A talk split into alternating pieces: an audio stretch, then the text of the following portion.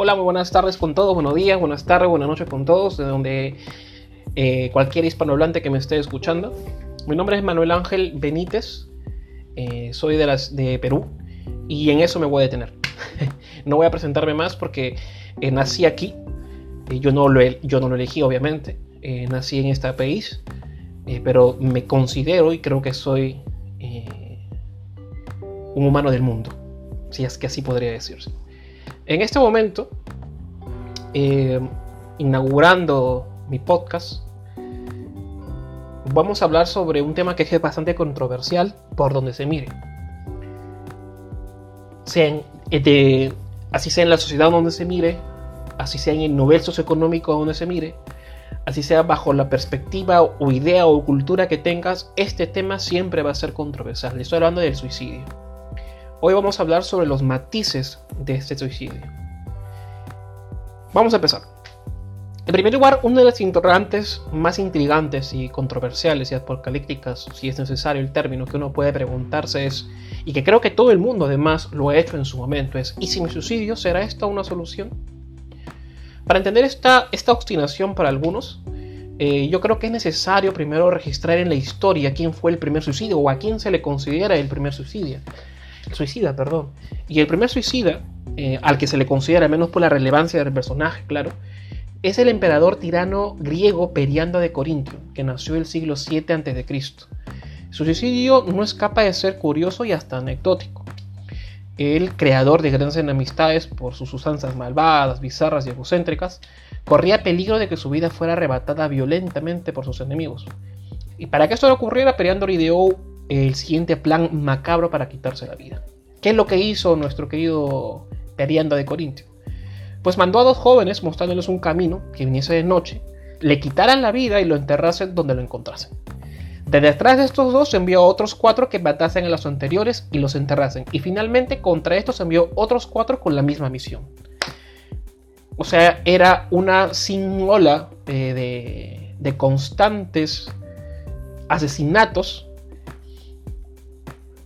para que Periando no, no sea descubierto por sus enemigos. Y con esta singular manera de suceder se terminaron los días de la agitada existencia de nuestro querido Periando el tirano. Como verán, este suicidio está demasiado eh, y dista demasiado, perdón, de las acostumbradas excusas actuales suicidas como la depresión, la ansiedad, la soledad y la incertidumbre, o en el más triste de los casos el desamor que creo que a todo mundo en algún momento se ha dado por eso. En algún momento, creo yo. Muchos filósofos brillantes por sus pensamientos vanguardistas y orates aclamados por las masas se suicidaron, se suicidaron conscientemente. Eh, Anaxágoras, por ejemplo, eh, caracterizada por dar explicación racional de los fenómenos de la naturaleza, huye de Atenas acusado de impiedad y se suicida por inanición. Sócrates, quizás el más privilegiado y reconocido de la historia de la filosofía, acusado por el Estado ateniense de despreciar a los dioses y corromper la moral de la juventud. Imagínense, Sócrates acusado de corromper eh, la moral de la juventud. Pues este mismo Sócrates se vio obligado a beber la venenosa cicuta, aún teniendo la oportunidad de ir, de huir, perdón. Eh, lo mismo pasó con uno de mis filósofos favoritos, que es Lucio Aneo Séneca, filósofo y político, acusado de, conjuro eh, de conjura perdón, por el emperador Neón, discípulo suyo, eh, decidió morir abriéndose las venas. Pero al no lograrlo, bebió la venenosa cicuta, sin resultados. Finalmente se asfixia en una tina caliente, eh, víctima del asma que padecía. Eh, ¿Qué pensaba Séneca del suicidio? Y eso es muy importante a subrayar, es muy importante que, que, se preste atención. Séneca decía, ¿no? Esta vida, como sabes, no ha de ser retenida siempre lo bueno no es vivir, sino vivir bien. Por eso el sabio vivirá tanto como deberá y no tanto como podrá. Subraya Séneca y dictamina Séneca en aquel entonces. Ahora, la iglesia cristiana predominó como filosofía durante la época medieval, donde el suicidio era condenado como una especie de pecado mortal. Como consecuencia, el suicidio se redujo y dejó de verse como una alternativa a vales, bienes o incertidumbres. Es con la llegada recién del romanticismo cuando el suicidio vuelve a seducir a las masas, con obras como por ejemplo La aventura del joven Werther de Goethe y con la obra Los poseídos de Dostoyevsky, que pronuncia el suicidio con connotaciones ya más nihilistas. Pero volvamos a la pregunta inicial para no, para no escaparnos demasiado del tema. Esto ha sido más que todo eh, un, antecedente de lo que es el suicidio y cómo filósofos conscientemente y un tirano, Periandro, se suicidaron, pero de unas maneras distintas, de unas excusas totalmente distintas a las actuales. Y para eso vamos a volver a la pregunta inicial para intentar responderla. ¿Y si mi suicidio será esta acaso una solución a las cosas que yo vengo teniendo, pasando, padeciendo, lo que ustedes quieran? Vamos a intentar responderlo, al menos yo lo voy a intentar responder, eh, recordando una película del año 2002 llamada El misterio de la libélula, que si bien es cierto no es una gran película y menos por Kevin Costner que hizo grandes eh, trabajos eh, actorales en otras películas anteriores a esta, porque después no creo que haya hecho un buen trabajo, incluyendo a, a una película que fue bastante desaprovechada por el actor, que es Underwood, pero bueno, eso lo hablaremos en otra ocasión.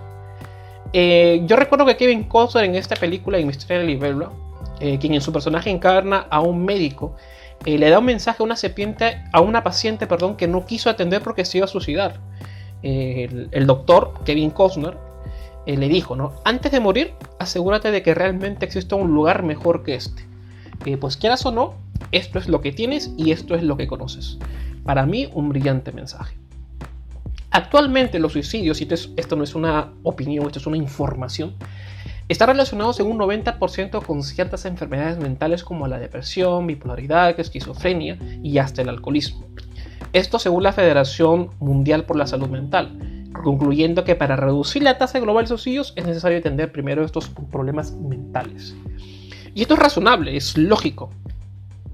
Yo recuerdo eh, una, un caso bastante dramático, bastante fuerte.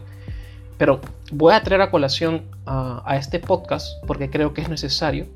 La muerte de Kieran Lister, un joven inglés de 20 años eh, que hizo una publicación en Facebook antes de cometer suicidio eh, por desamor.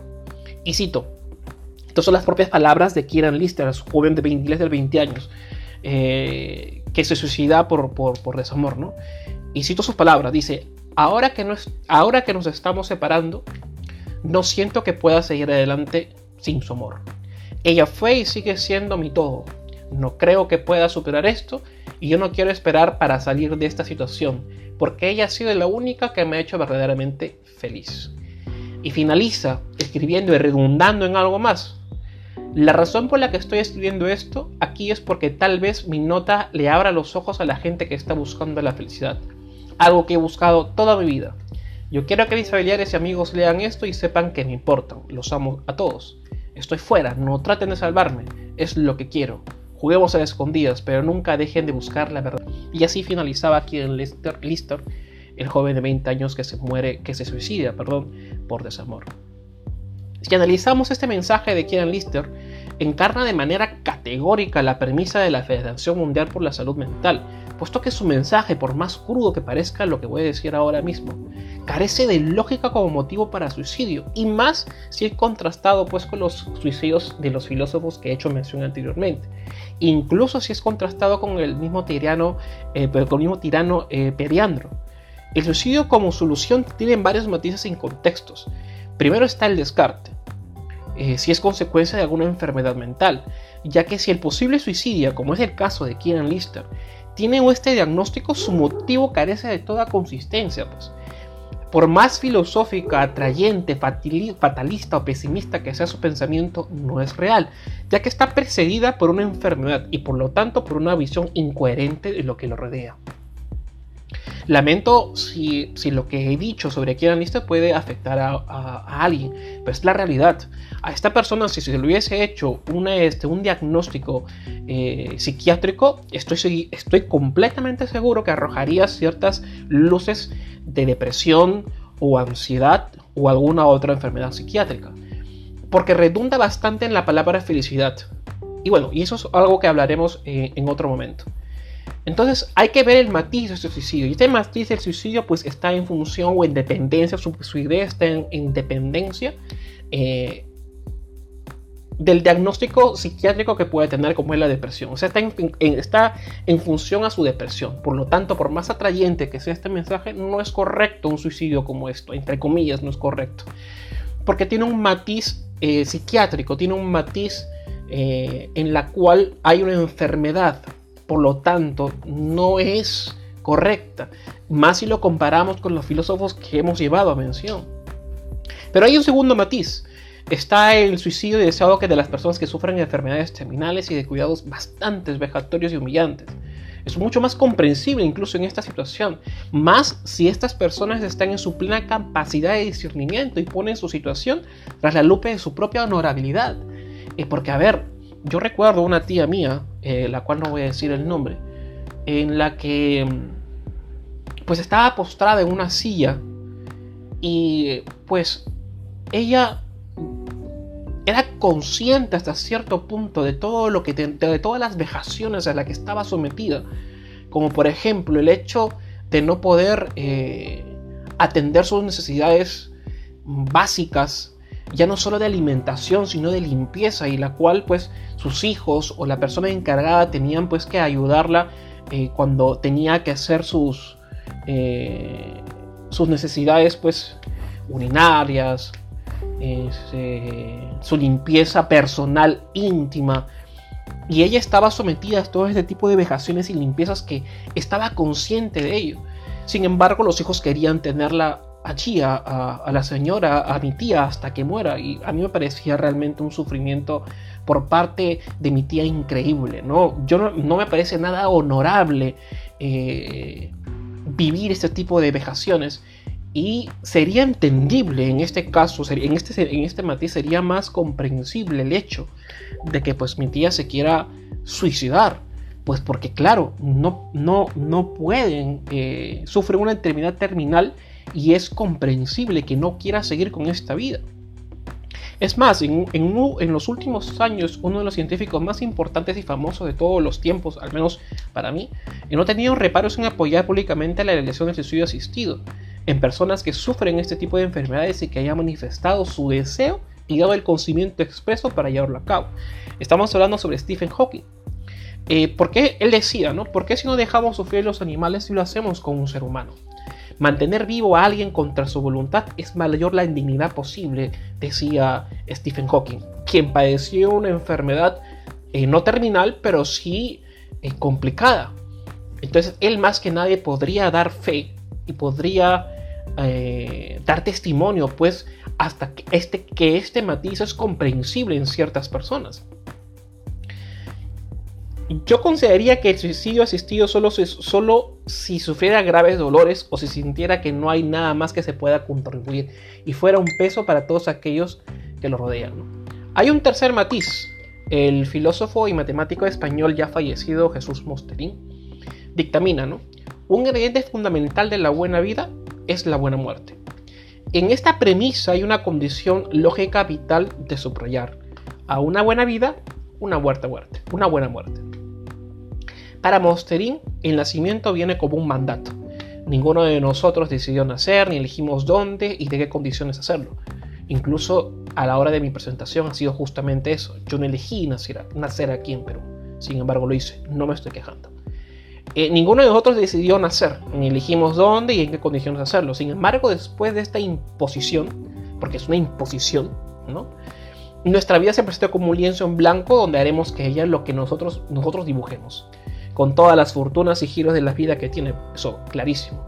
Podemos hacer de este lienzo una hermosa obra de arte, contribuir a quien convengamos contribuir, hacer una vida hecha de frutos si es que así lo queremos, pero es allí, cuando estamos quizás en lo más alto o en lo más bajo de lo que nosotros podemos escribir, eh, pintar sobre este lienzo en blanco, en que nuevamente la muerte viene como otro mandato. La película se acaba abruptamente con un final que no es el nuestro. Pero hay una diferencia, mientras que mantengamos eh, la lucidez, mientras que mantengamos la conciencia, tenemos la potestad de elegir nuestra, nuestra muerte. Esto es lo que decía Jesús Mosterín escribir sobre el lienzo el final de nuestra propia historia. Uno de los grandes poetas que tiene la literatura universal es eh, Rainer Maria Rilke, eh, quien dijo alguna vez, y cito nuevamente el poema, de Reiner María. Oh Señor, a cada uno dale su propia muerte, una muerte que sea que de cada vida brote y en que haya amor, significado y sufrimiento. Resaltemos nuevamente lo que la condicional de este suicidio este tercer matiz. A una buena vida, una buena muerte, una buena muerte. La muerte es escrita por sus protagonistas en este matiz, solo después de tener una vida fructífera, complaciente con la sociedad y con ellos mismos, como es el caso de los filósofos antes vistos. Estos creen que la muerte no debe sorprenderlos y que ellos tienen la autoridad de tener una muerte digna, firmada y sentenciada por ellos mismos y bajo sus propias condiciones, tal y cual como hemos visto en los, en los ejemplos de los filósofos anteriormente descritos. Para ellos la muerte más deseable de un ser humano es la decidida por él mismo, una especie de suicidio pasional. Eh, con este comentario, con este podcast, no intento hacer una apología al suicidio y que vamos todos a suicidarse por montones por el tercer matiz. No intento hacer en lo más mínimo eso, esa no es mi intención. Sino dar una información histórica, matizar los casos y dar una opinión al respecto. A ti, posible suicidia, que por azar llegaste a este podcast, no intento convencerte de lo contrario, no intento convencerte de que lo hagas y que no lo, o que no, o que no lo hagas. Lo que intento es que pienses, que conozcas y, y que reflexiones. Es cierto que no elegiste nacer, pero tienes un lienzo en blanco para dibujar o escribir lo que gustes. Haz una buena vida para que tengas una buena muerte y seas memorable en el frondoso recuerdo de lo que aquí queda. Pero está en tu elección. Hay tres matices que he explicado en este podcast. El primer matiz, que es cuando estás condicionado por una enfermedad mental. El segundo matiz es cuando el segundo matiz es cuando tienes una enfermedad terminal y estás sujeto a bastantes vejaciones y cuidados en los cuales es una complicación para las personas, no solo para ti, sino para las personas que te rodean. Y la tercera, que quizás es la más atrayente, al menos para mí lo es explicada por Jesús Mosterín, que a una buena vida o una buena muerte. Que tú no elegiste dónde nacer, pero sí podrías elegir cómo morir, siempre y cuando lleves una vida fructífera para elegir una buena vida, una buena muerte, haz una buena vida. Es tu elección. Bueno, eh, ha pasado 17 minutos ya y eso es lo que tenía que explicar en el primer podcast que vengo realizando. Espero que me sigan, espero que me escuchen. Muchas gracias por estar ahí. Un gran abrazo y un gran saludo. Muchas gracias.